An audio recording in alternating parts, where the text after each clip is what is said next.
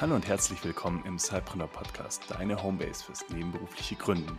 Dich erwarten inspirierende Interviews mit erfolgreichen GründerInnen sowie spannende Tipps und Tricks von der Geschäftsidee übers Zeitmanagement bis hin zur Vermarktung. Und jetzt wünschen wir dir viel Spaß mit der kommenden Episode.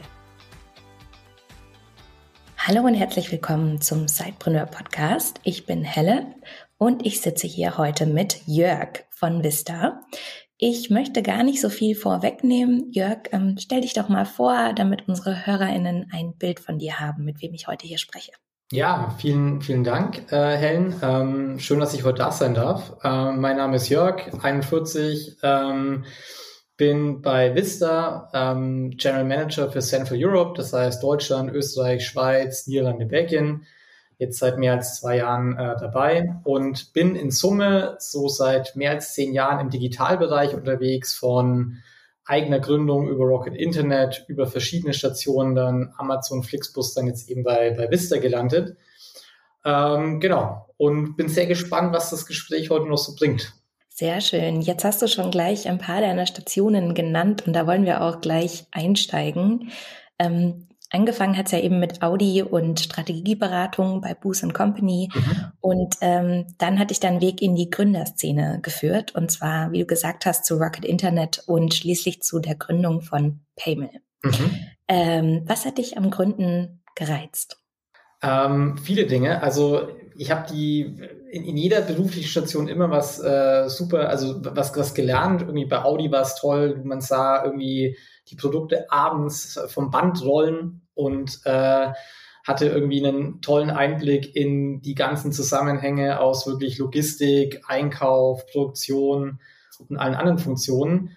Ähm, bei der Strategieberatung war es dann so ganz unterschiedliche Probleme von irgendwie äh, Kostenoptimierungen, äh, Kostenoptimierungsthemen zu Customer Experience Themen bei der Größ bei einer großen Bankkette in Malaysia. Also waren ganz, ganz unterschiedliche Themen. Und was mir da aber immer gefehlt hat, war dann äh, in letzter Konsequenz wirklich für was verantwortlich sein. Also man hat natürlich die Verantwortung, die bestmögliche Recommendation abzugeben, in unterschiedlichen Setups vielleicht auch noch äh, Teil der Implementierung, aber am Ende ist man halt nicht wirklich verantwortlich dafür.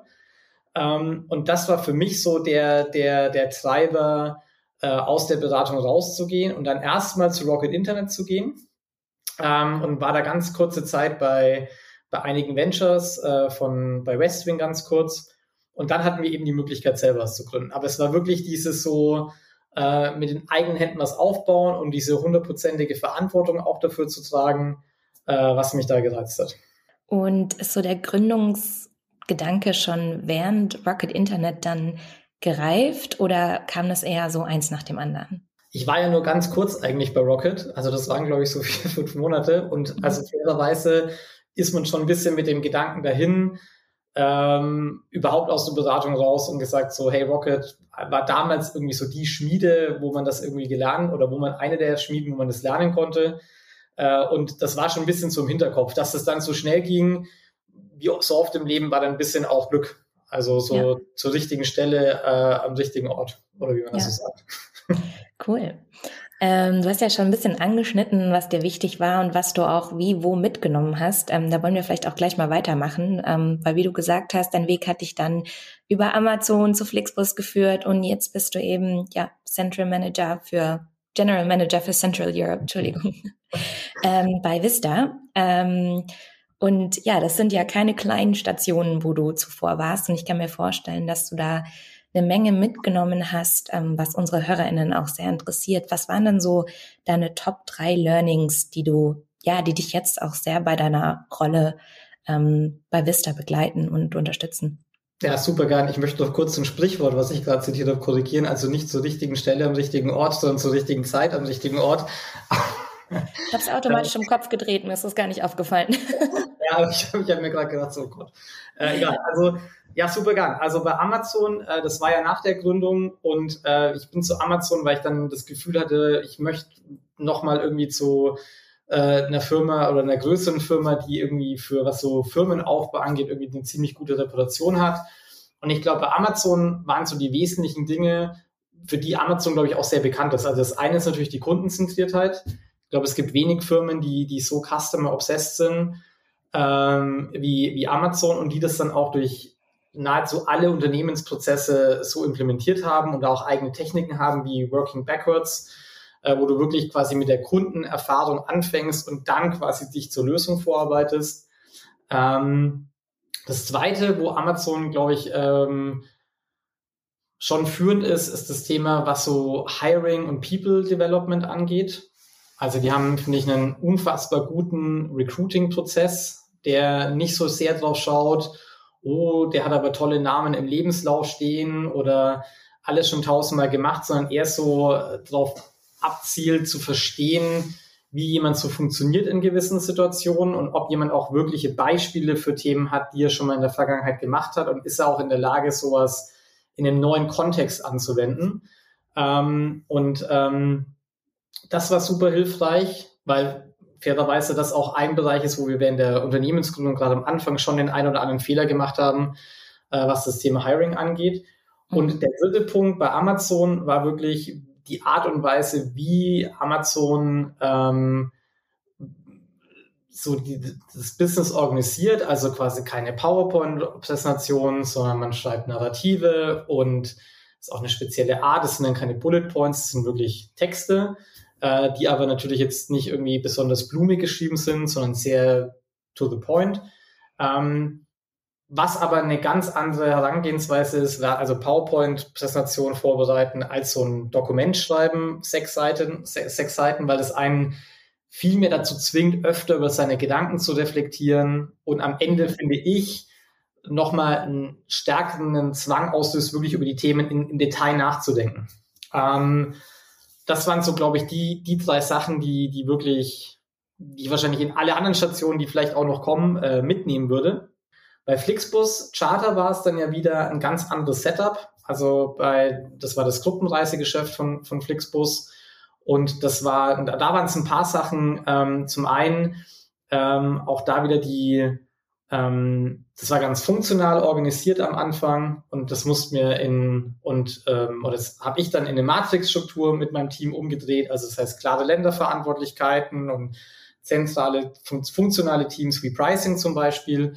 Und was ich da mitgenommen habe, äh, wie wichtig es ist, da auf diesen ganzen Change-Prozess zu achten, weil die Firma gab schon fast vier Jahre und hat auch immer in einem gewissen Modus operiert und das fanden auch am Anfang und glaube ich wahrscheinlich auch am Ende nicht immer alle toll, dass das so geändert, äh, sich so verändert hat. Ähm, aber da diesen Change Management Prozess zu begleiten, aufzusetzen und das Ganze dann auch am Ende operativ zu bekommen, das war, das war auf alle Fälle eine, eine wahnsinnig gute Erfahrung. Und das zweite, was ich aus der Flixbus Zeit nochmal mitgenommen habe, ist das Thema, alle im E-Commerce oder in digitalen Geschäften beschäftigen sich irgendwie mit Conversions und Conversion Rates und äh, quasi, wo sind meine Kunden und, äh, und wie konvertieren die. Und was wir da aber gelernt haben, ist, dass man das teilweise viel feingliedriger sich anschauen muss, also so Stichwort Micro-Conversions, um wirklich zu verstehen, wo eigentlich Potenziale sind und wo man teilweise aber auch Kapazitäten auf vielleicht kleinere Potenziale lenkt. Also in dem Beispiel von Flixbus Charter war das, dass wir salesseitig einen ganz starken Fokus auf Kunden oder auf, auf den ähm, den Bereich hatten, wo Kunden dann schon eine Reservierung hatten äh, und die wurden irgendwie ähm, hatten wir Customer Support drauf und wenn dann einer irgendwie stornieren wollte, dann haben wir uns überlegt, okay, was können wir machen, damit er nicht storniert. Mit den ganzen Stufen davor, also jemand sucht nach einer Fahrt und jemand hat sich schon mal ein Angebot schicken lassen, haben wir uns von der Sales, von der Sales-Seite weniger beschäftigt. Und das war aber zahlenmäßig das viel, viel größere Potenzial. Und das war, glaube ich, auch nochmal ein ganz interessantes, äh, interessanter Moment zu verstehen, quasi, worauf optimiert man und worauf sollte man eigentlich optimieren, ja. wenn man sich eine Conversion Rate mal feingliedriger anschaut. Ja, so die ganzen Schritte letztendlich in der Journey. Mhm, genau. Ähm, genau, welche, welche Handlungsfolge führt dann letztendlich zu der erfolgreichen Buchung? Genau. Ja. Ich würde gerne noch mal einen ganz kurzen kleinen Bogen zurückschlagen zum Thema Narrativ und Präsentationen, einfach weil ich glaube, dass das für unsere Sidepreneur-Innen-Community super interessant ist, ähm, weil ja, wenn man gerade versucht, was Neues aufzubauen und vielleicht auch eben die eine oder andere Präsentation oder Pitch erstellen muss, glaube ich, dass eine echt coole Technik ist. Vielleicht kannst du das noch mal kurz so, vielleicht auch in einem kleinen Beispiel Schritt für Schritt erklären, mhm. wie ihr da vorgegangen seid oder wie du das jetzt eben auch für dich nutzt. Ja, ähm, Also erstmal, glaube ich, von der Weg gesagt, ich glaube, dass ich tue mir immer schwer, solche, solche Rezepte, die bei der einen Firma funktionieren, als das Allheilmittel für, für jedermann anzupreisen.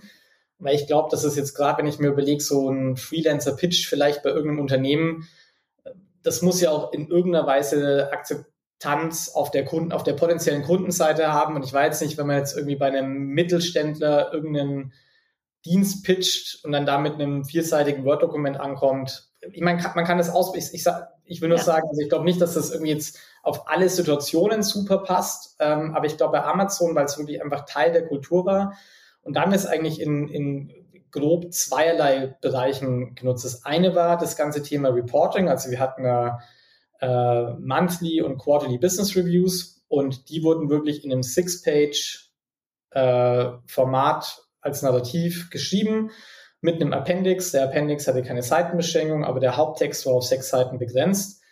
Ähm, und da ist es, konnte man irgendwie, finde ich, sehr gut darlegen, was ist im letzten Monat oder letzten Quartal eben passiert und was sind so Fokusbereiche fürs nächste. Und der, der wesentliche Vorteil eigentlich aus meiner Sicht ist, dass es dann halt wirklich alle gelesen haben, die in dem Meeting dabei sind. Mhm. Und man dann eigentlich nochmal eine viel detailliertere, genauere Diskussion hat. Versus, ich stelle mich eine halbe Stunde vorne hin und nach zehn Minuten daddelt der Erste auf seinem Telefon rum und nach 15 Minuten sind die anderen zwei gedanklich irgendwie beim Abendessen zu Hause.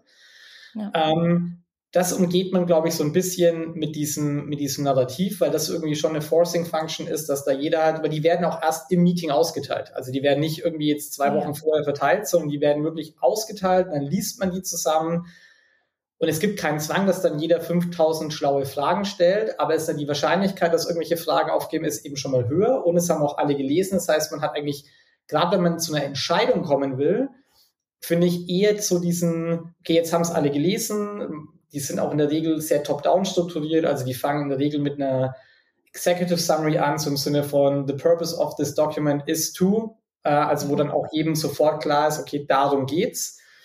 Ähm, Fairerweise muss man dazu sagen, das bedarf schon ein bisschen Übung, ähm, das Schreiben von solchen Dokumenten, weil man, glaube ich, oftmals in so einen Prozess verfällt, dass man so quasi bottom-up irgendwie alles erklärt, was zu einem Ergebnis geführt hat. Und ich glaube, gerade wenn man auf sechs Seiten limitiert ist, muss man erst so ein bisschen von der Top-Down-Botschaft kommen und dann irgendwie äh, so Evidence dazu packen. Äh, der zweite Teil, wo, das, äh, wo wir das genutzt haben oder wo das immer noch genutzt wird bei Amazon, ist, wenn es um, um, um neue Projekte oder neue Ideen geht. Und dann wurden sogenannte PR-FAQs geschrieben, also wirklich ein Press Release, der auch so anfängt, München, 23.05.2024, Amazon Launch, bliblablub. Und dann wird mhm. im Press Release-Stil quasi diese Idee beschrieben und dabei immer hervorgehoben, was ist der Wert für den Kunden und dann kommt ein, eine, eine, ein fiktiver Kunde zu Wort und ein Sprecher von Amazon. Also es ist wirklich wie so eine Pressemitteilung formuliert. Und das Interessante ist dann der Teil FAQs, wo dann wo man eigentlich Fragen auflistet, warum das Ganze nicht funktionieren kann oder was vielleicht kritisch ist oder ob man dadurch, also um einfach, um, um das wirklich auf ein Detaillevel unterzukriegen, dass das wirklich funktionieren kann und man beantwortet die dann auch. Also es ist dann nicht nur so, dass man die Fragen auflistet, sondern die sind dann wirklich FAQ-mäßig auch beantwortet dargeschrieben. Und dadurch hat man natürlich für sich schon mal, wenn man das hat, und das kennt jeder wahrscheinlich von uns, man hat eine Idee oh, und ist total begeistert. Und wenn man das dann mal aufschreibt, dann hat man wirklich einen sehr guten sagen wir, billigen Mechanismus eigentlich, um sich einfach mal selber zu challengen, hat man dann oft dann Fragen, die, wenn man länger drüber nachdenkt, einfach aufkommen. Äh, zum Beispiel, äh, kostenmäßig ist es dann überhaupt umsetzbar? Oder ist es von der Logistik umsetzbar? Oder warum wissen wir, dass Kunden das wollen? Oder so, so ganz eigentlich basic questions. Und, ähm, und das ist schon ein sehr guter Mechanismus. Und ich glaube, das ist wahrscheinlich der Teil, der leicht replizierbar ist für jemanden, der jetzt ein Business hat und vielleicht eine neue Idee ausprobieren will oder hat. Und äh, das muss man dann ja nicht groß teilen, das kann man eigentlich selber für sich nutzen, aber es ist ein guter so äh, Check, um einfach mal zu schauen, macht das Ganze den Sinn und ist es, ist es, ist es das, also ist, ist das Projekt oder die Idee äh, meine Zeit wert und, und vielleicht das Geld wert? Ähm, das kann ich eben nur ans, ans Herzen. Da gibt's aber auch im Internet, glaube ich, wenn man da googelt, Amazon PR FAQ wahrscheinlich zig Blogs oder so, die das nochmal detailliert beschreiben. Ja. Ähm, aber das ist, glaube ich, am, am naheliegendsten, naheliegendsten für die, für jemanden zum Ausprobieren. Das Reporting ist schon relativ speziell. Ja, ja. Kann mir das gut als Schritt äh, vorstellen, wenn man sich so einen DIN A4 Businessplan, also das machen wir, da raten wir auch gerne ähm, ja Leuten, die nebenberuflich gründen wollen, so einen kleinen Lean Canvas Businessplan zu erstellen und dann mhm. den nochmal so zu verschriftlichen. Das kann ich mir gut vorstellen, dass das ein guter Spiegelmechanismus ist, um das eine oder andere zu hinterfragen. Cool, Dankeschön für den kleinen Exkurs. Ähm, zurück zu dem, wo du dich jetzt und heute befindest. Hm. äh, für die, die ja, für den Vista jetzt noch kein Begriff ist, vielleicht magst du uns einmal abholen, ähm, was macht ihr genau und was ist euer Business Case? Super gern. Ähm, den meisten Vista ist noch relativ neu. Wir hatten vor, vor etwas mehr als einem Jahr ein Rebranding. Vista Print, was nach wie vor unsere URL ist, dürfte den meisten oder vielen bekannt sein. Und worum geht's bei uns im Kern? Es geht darum, äh, alles, was für Kleinunternehmer oder äh, kleine mittelständische Unternehmen wichtig ist, was ihr Marketing angeht, ihnen zur Verfügung zu stellen. Und das kann alles sein von dem Logo-Design über Website-Design, über Design von Creative Assets für Social Media zum Beispiel und dann aber auch die Applikation von Design auf äh, gedruckten Materialien und das ist dann wirklich die ganze Bandbreite von Visitenkarten bis über Stoffbeutel, Stifte, Trinkflaschen, Rucksäcke.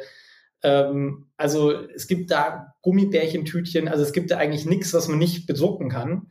Ähm, und ähm, was wir da den äh, Unternehmen, also gerade unseren Kunden, die kleiner sind und eigentlich nicht dieses große Backoffice haben und große Team haben, wir nehmen ihnen eben diese, diese quasi diesen Zugang oder wir erleichtern den Zugang zu tollen professionellen Designs, sodass jedes kleine mittelständische Unternehmen super professionell aussieht.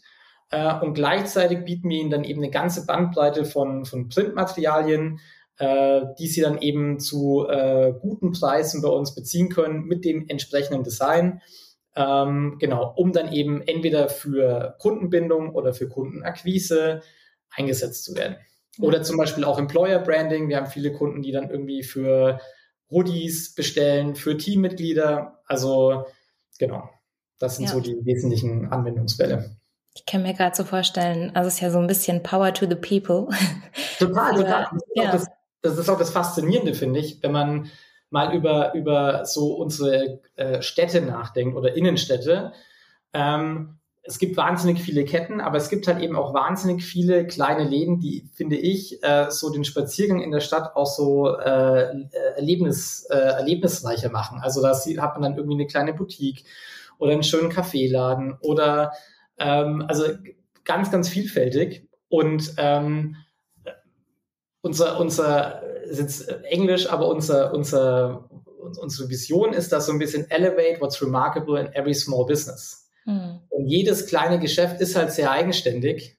Und es ist irgendwie, wenn man so drüber nachdenkt, auch äh, eine total, meistens sind es total schöne Geschichten, dass das jemand schon immer machen wollte oder es war sein Traum und ähm, und, und, und die Leute mit ihrer harten Arbeit bauen sich dann was auf. Und ähm, das ist auch, wenn man das wirtschaftlich ansieht, so ein bisschen das Rückgrat auch unserer Wirtschaft. Also deutlich über 40 Prozent von Leuten sind in kleinen mittelständischen Unternehmen angestellt. Also das ist schon auch ein, auch ein beachtlicher Teil oder beachtlicher Teil. Ähm, und, und dafür stehen wir morgens auf, damit die äh, quasi alles haben, damit sie ihr Geschäft erfolgreich weiter aufbauen können. Äh, ja, das ja. äh, ist in der Tat äh, ein schöner Gedanke auf alle Fälle. Ja, oft ist ja Design und all das, wo viele sagen, oh Gott, eigentlich, ich habe doch da gar kein Auge für, ich kann das ja. gar nicht. Mhm. Und gleichzeitig irgendwie sich den richtigen Freelancer im Zweifelsfall rauszusuchen ähm, und da auch wieder zu investieren, es kann ja auch ein ganz schöner Prozess sein. Und ja, das ist genau das richtige Tool dann auf jeden Fall. Ähm, aber wir befinden uns ja auch seit 2020 gefühlt eigentlich nur im Dauerkrisenmodus. Ähm, deshalb auch da und auch gerade jetzt ähm, gibt es ja auch viele ähm, Online-Unternehmen, denen es auch nicht so gut geht. Wie hast du, habt ihr denn die Zeit empfunden? Welche Herausforderungen gab es, gibt es? Ähm, vielleicht haben sich auch Opportunitäten ergeben. Wie sieht's bei euch aus?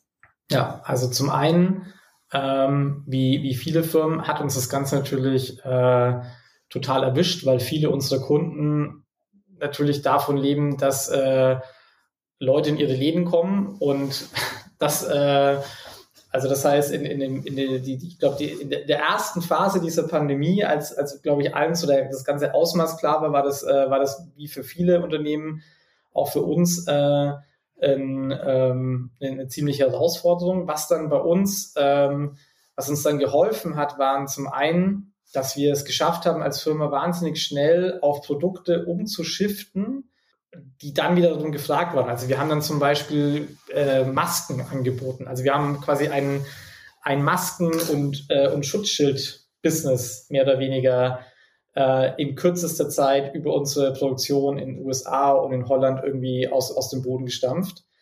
Äh, was wahnsinnig beeindruckend war. Das ist dann in Deutschland irgendwann mit der Pflicht auf FFP2-Masken natürlich ein bisschen zum Erliegen gekommen, aber in, in vielen Ländern gab es diese Vorschrift nicht und auch in Deutschland am Anfang nicht. Und das hat, das hat auf alle Fälle geholfen.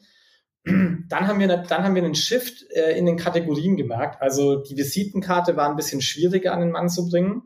Hm. Dafür hatten wir zum Beispiel, was äh, Packaging angeht, wiederum äh, einen ziemlichen Zulauf und ganz starkes Wachstum, weil natürlich auch viele unserer Kunden sich umstellen mussten und dann hat eben auch der Blumenladen ums Eck äh, auf Lieferung umgestellt. Ja. Und dann brauchten die natürlich auch wieder irgendwelche Elemente, um eine braune, um braunen Papierumschlag für die Blumen zu branden. Und das haben sie dann eben über Sticker oder Labels von uns gemacht. Mhm. Ähm, und, und so hatten wir dann da so ein bisschen so einen Kategorieshift. Ähm, und ich glaube, das Dritte, was wir als Firma dann wirklich auch als, also in der Schwierigkeit äh, der, der gesamten Situation, aber dann wirklich als Chance für uns genutzt haben, ist äh, auf Remote First, not only umzustellen. Also wir haben mhm. dann relativ früh in der Pandemie gesagt, okay, ähm, wir, wir nutzen es jetzt, um wirklich sehr progressiv umzustellen auf jeder arbeitet von zu Hause und haben dann auch sukzessive über die Zeit Büros geschlossen, ähm, ermöglichen es Mitarbeitern über On-Demand-Pässe in Coworking Spaces zu arbeiten, haben jeden Mitarbeiter auch äh, unterstützt bei der Ausstattung seines ähm, Homeoffices. Da kriegt auch jeder zum Beispiel immer noch, sind Ländern immer ein bisschen unterschiedlich, aber auch eine monatliche Pauschale für Internet und so weiter. Äh, aber haben das sehr progressiv umgestellt, was uns, was dann zum einen natürlich, was so Work-Life-Balance angeht, weiß das Wort, also Work-Life-Balance kann man irgendwie sehr kritisch diskutieren, aber was ich damit meine ist, man kann schon sein, sein Alltag mit irgendwie Arbeit besser irgendwie kombinieren, wenn ich jetzt irgendwie keine halbe, dreiviertel Stunde morgens irgendwo hinfahren muss und abends zurück. Und das ermöglicht das jetzt. Ich habe zwei kleine Töchter. Ich bringe die fast jeden Morgen in den Kindergarten, Kita ähm, zum Beispiel. Oder wenn es so mal irgendwas zu organisieren gibt oder einen Tag kann man das mit einbauen. Ähm, wir haben letztes Jahr als Familie zwei Monate in Frankreich gelebt und ich habe da gearbeitet. Äh, meine Frau hatte da noch Elternzeit. Ähm, also, und das sind alles so, also das sind so Möglichkeiten, die jetzt vor zwei Jahren zumindest äh, in, in, anderen Firmen, wo ich vorher war, so nicht bestanden hätten. Ähm, und ich glaube, ein weiterer Aspekt, der uns, äh, der uns da in dem Zuge wirklich geholfen hat, ist, ähm, was das Recruiting angeht, weil du deinen Einzugsbereich äh, total vergrößerst ähm, und vielleicht und auch für Leute interessant wirst, die dich vielleicht vorher nicht auf dem Schirm gehabt hätten, weil du natürlich, gerade wenn es um Top-Talente geht, äh, auch mit ganz vielen großen Firmen in, in dem Wett im Wettbewerb stehst. Und da ist natürlich die, die maximale Flexibilisierung deines Arbeitsortes, wenn das jemand will, äh, schon schon äh, großes äh, äh, Argument dafür. Genau, also das ähm, hat uns in dem Zuge schon, schon was gebracht. Also das kennt man, kenne ich ja auch auf jeden Fall von meiner Hauptanstellung und ähm, ich glaube, da kann jeder, der irgendwie online arbeitet, ähm, nur beipflichten, dass das auf jeden Fall ein positiver Umschwung auch war und ist und ermöglicht hat. Ähm, jetzt hast du ja vorhin schon gesagt, so ein bisschen den Produktshift, den ihr machen musstet, einfach auch aufgrund von euren Kleinkunden und ihr habt ja auch viele Sidepreneure, Sidepreneurinnen als ähm, Kundenstamm mhm. sozusagen. Inwiefern oder wie lange hat es denn bei euch so gedauert, dass ihr gemerkt habt, okay, Shift, ähm, Marketing, Kommunikation und Co. auf andere Produktideen. Ähm, wie seid ihr da vorgegangen? Wie so oft sind ja die Kunden meistens schneller als man selbst. Und deswegen ist es ja so wichtig, einfach sehr gut zu verstehen, was Kunden so umtreibt. Und wir haben relativ, also dass die Visitenkarte nach unten geht, wenn es keine Messe mehr gibt. Und wenn, also das war jetzt, glaube ich, das konnte man schon antizipieren, dass das jetzt wahrscheinlich mhm. erstmal eine schwierige Zeit wird. Jetzt wachsen wir da wieder wirklich sehr, sehr stark, aber das war natürlich klar, dass es erstmal schwierig wird.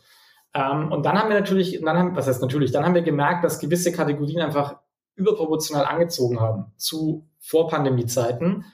Und das haben wir dann aufgenommen. Also eben das Beispiel äh, Labels und Packaging ist ein gutes äh, und haben dann da eben sukzessive auch unser Produktportfolio weiter ausgebaut. Also ähm, das, da war der Kunde dann doch äh, auch, äh, würde ich sagen, zum großen Teil schneller als wir. Dann vielleicht genau an dem Thema, so zum Thema Change Management und schnell mit irgendwie Krisen wachsen. Was wären denn so deine Haupttipps für Sidepreneure, Sidepreneurinnen bezüglich Marketing, gerade eben auch ähm, in Krisenzeiten, um zu wachsen? Ja, also ich glaube zum einen, ähm, also wir haben da, wir machen ganz regelmäßig äh, so, so Sentiment-Umfragen und äh, ich glaube, äh, um eben auch zu verstehen, äh, also in unseren Priority, Priority Markets, USA, Kanada, Frankreich, UK, äh, Australien und Deutschland, ähm, um eben wirklich zu verstehen. Und das ist auch witzig, man sieht dann da schon Unterschiede, auch was die Confidence in die Zukunft und so angeht, äh, zwischen mhm. den unterschiedlichen Märkten. Und ähm, schauen uns auch noch andere an, den Jimdo IFO Index zum Beispiel, ähm, der, glaube ich, da ein ganz gutes äh, äh, Bild widerspiegelt. Und was wir sehen natürlich, was bei den meisten gerade ganz oben auf der Agenda steht, ist das Thema Cash, also finanzielle Stabilität. Das heißt, viele werden sich zweimal überlegen, in was sie gerade investieren. Und ich glaube, dieses ins Blaue rein experimentieren, glaube ich, könnte ich oder sehen wir, wird wahrscheinlich eher ein bisschen verhaltener sein. Äh, wovon wir gerade profitieren, ist, dass wir gerade, also dass viele Produkte, die wir anbieten, äh, im Kern auf eigentlich auf zwei Elemente, äh, elementare Themen einzahlen. Das eine ist eben Kundenakquise, also wie mache ich mich überhaupt sichtbar? Äh, und das ist wenn wir uns einen Sentiment-Tracker anschauen, an der, an der dritten Stelle war irgendwie Neukundengewinn. So. Mhm. Ähm, und deswegen, da investieren, glaube ich, Unternehmen schon gezielt rein, äh, irgendwie professionell auszusehen, gut auszusehen und eben auch gesehen zu werden. Und das zweite ist dann natürlich auch, wo wir ganz einfaches Beispiel Loyalty Cards zum Beispiel, natürlich auch viele Firmen versuchen, Kunden zu binden. Also Kundenakquise ist ja teurer als halten und da haben wir sehr viel im Produktportfolio. Von daher, also ich glaube, ähm, das, das hilft uns da an der, an der aktuellen, aktuellen Stelle. Und ich glaube, bezogen auf, auf die Sidepreneure und Sidepreneurinnen, äh, ich glaube, in der Tat ist es genau, sind es genau die Themen. Also ein gutes Verständnis zu haben, wie irgendwie Bestandskunden funktionieren gerade. Äh, was kann ich tun, um Bestandsaccounts zu halten, beziehungsweise gegebenenfalls auch weiter auszubauen? Und dann ist es natürlich auch immer eine, eine, Frage, wie skalierbar ist man oder wie skalierbar ist das eigene Geschäftsmodell und wie viel Wert muss ich auf Neukundenakquise legen? Äh, und dann einfach ähm, Cash, also ja. wirklich die Kohle zusammenhalten.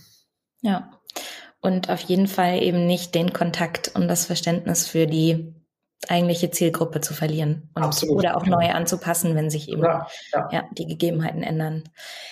Ähm, Mehr zum Kreativen, was mich auch sehr interessiert. Ich nutze Vista auch gerne, um unsere visuellen Elemente und unseren Auftritt ähm, ja, auszuschmücken und zu designen. Ähm, ist bei mir immer relativ basic, aber vielleicht hast du ja irgendwie zufällig gerade eine erfolgreiche Marketingkampagne irgendwie im Kopf, die ähm, mit Hilfe von Vista umgesetzt wurde. Ähm, Kampagne glaube ich so gar nicht, weil wie gesagt, wir haben ähm, so viele kleine Kunden, dass das jetzt nicht so ist, dass Daimler zu uns kommt und sagt, wir setzen jetzt irgendwie, was weiß ich, die äh, irgendeine Kampagne für ein neues Auto mit euch auf. Ähm, was wir natürlich sehen, ist äh, im, im, im Kleinen einfach wahnsinnig viel Kreativität. Eine Sache, die wir letztes Jahr hatten, war 99 Days of Design, wo wir einen Wettbewerb ausgerufen haben in Deutschland, Österreich, Schweiz, wo äh, Firmen sich äh, bewerben konnten und äh, die wurden dann finanziell von uns unterstützt. Und das war einfach richtig toll zu sehen, vom Hundefriseur über den Physiotherapeuten, über den Klavierlehrer, äh, wie dann ähm, so Businesskonzepte doch auch echt kreativ irgendwie umgesetzt wurden. Ähm, genau, deswegen bei uns ist es wirklich eher so die, die breite Masse, die jeder so kennt, wenn er durch die Innenstadt läuft, äh, um bei dem Beispiel zu bleiben.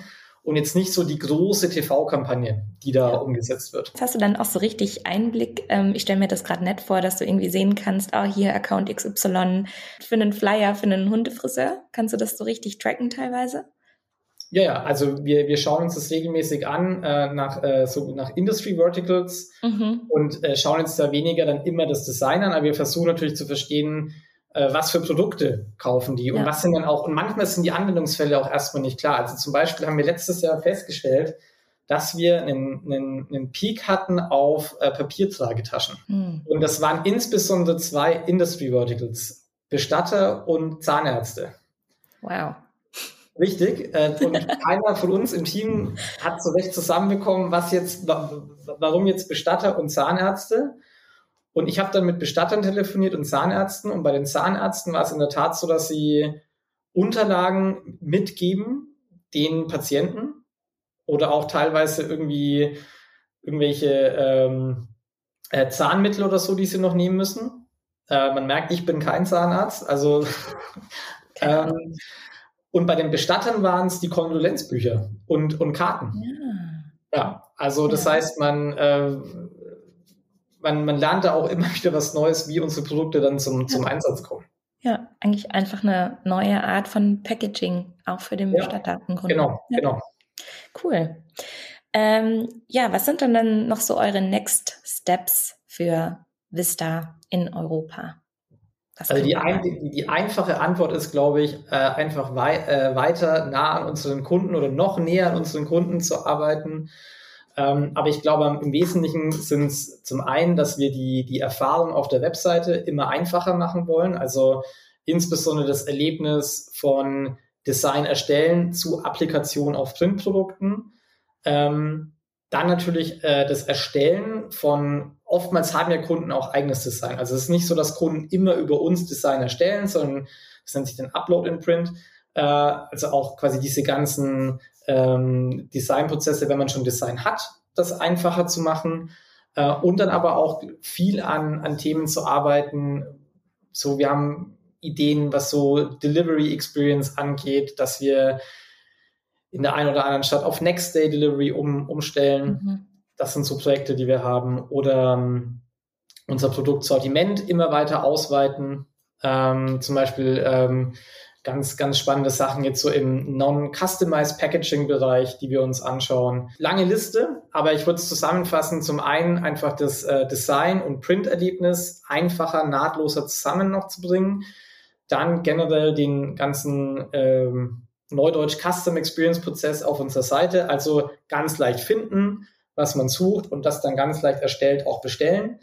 Ähm, und ähm, dann das Thema Delivery Experience spielt ein großes und äh, spielt eine große Rolle. Und weiteres Thema, was mir noch einfällt oder was glaube ich noch interessant ist, ist auch für unsere Bestandskunden immer besser in der Recommendation zu werden. Also ich glaube, das okay. ist für viele von unseren Kunden nicht unbedingt immer ein äh, so ganz naheliegend, was sie noch machen könnten. Also gerade wenn man jetzt so in einem, in einem kleineren, ein kleineres Geschäft hat, dann ist das ja nicht die Hauptaufgabe. Also die, die Geschäftsführerin oder der Geschäftsführer, die stehen jetzt nicht morgens auf und überlegen sich, ach, was könnte ich im Printbereich noch machen? So. Und ich glaube, da ist es ganz spannend, wenn Sie von uns äh, gemäß ihrer, ihrer Industrie oder ihrer Branche einfach sehr spezifische Vorschläge und Anwendungsfälle bekommen. Mhm äh, so Personal Recommendations. Und da werden wir immer besser, dass wir den Kunden mhm. einfach quasi, wenn wir wissen, sie haben Produkt äh, XYZ gekauft, was würde denn als nächstes gut passen und wie könnten sie das denn in ihren,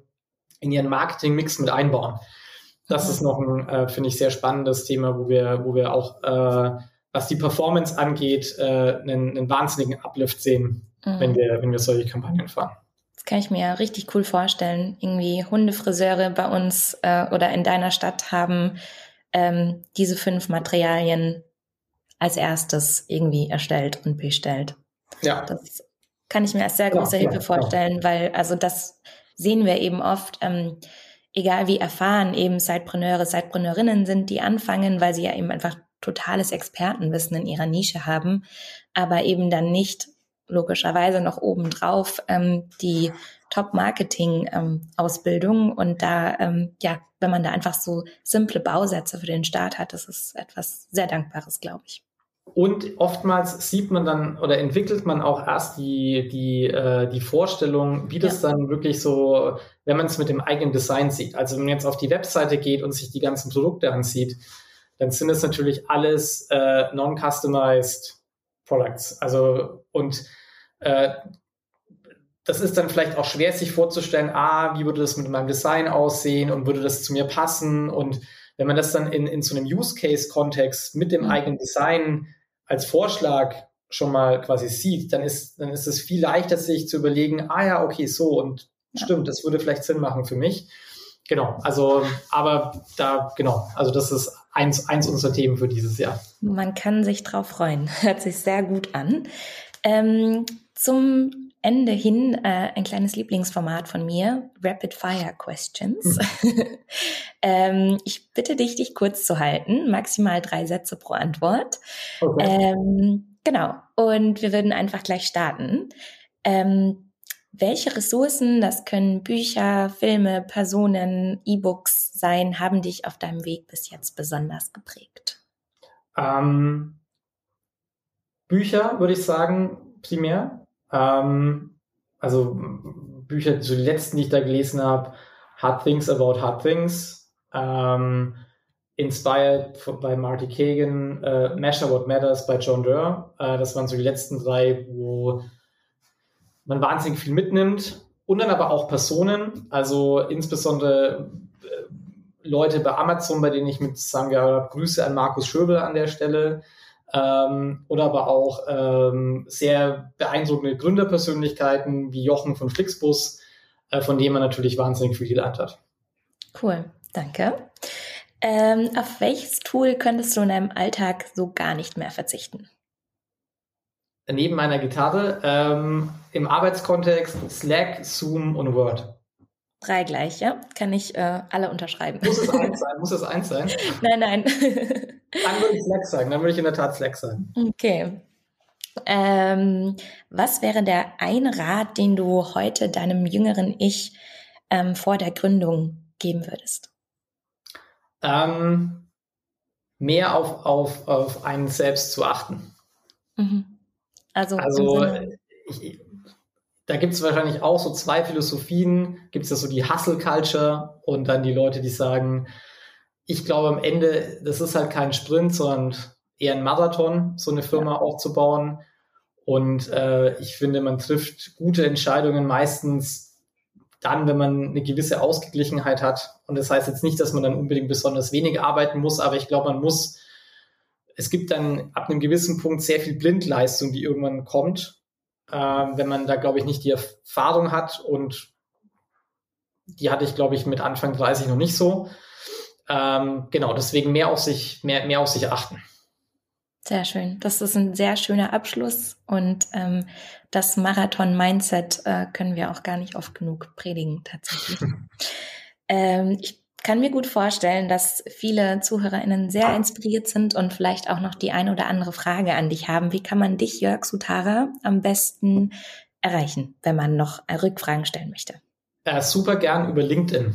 Mhm. Ich bin ganz wenig auf Social Media unterwegs, aber LinkedIn äh, doch und äh, sehr gerne einfach anschreiben. Perfekt. Ähm, genau, wir verlinken dann auf jeden Fall dein LinkedIn noch in unseren Show Notes. Dann kann auch mhm. jeder einfach schnell auf den Link klicken. Genau. Ja, das war's von meiner Seite. Ich bedanke mich sehr für das Gespräch, ähm, habe selber sehr viel gelernt und äh, kann mir vorstellen, dass der ein oder andere auf jeden Fall sich noch bei dir meldet. Vielen Dank für deine Zeit. Es hat mir sehr viel Spaß gemacht und ähm, ja, bis zum hoffentlich nächsten Mal. Ebenso. Vielen, vielen Dank. Schön, dass ich da sein durfte. Danke. Ciao. Du möchtest noch mehr übers nebenberufliche Gründen erfahren? Dann schau doch jetzt mal auf sidepreneur.de vorbei oder komm einfach in unsere Sidepreneur Community und tausch dich mit vielen anderen nebenberuflichen GründerInnen aus.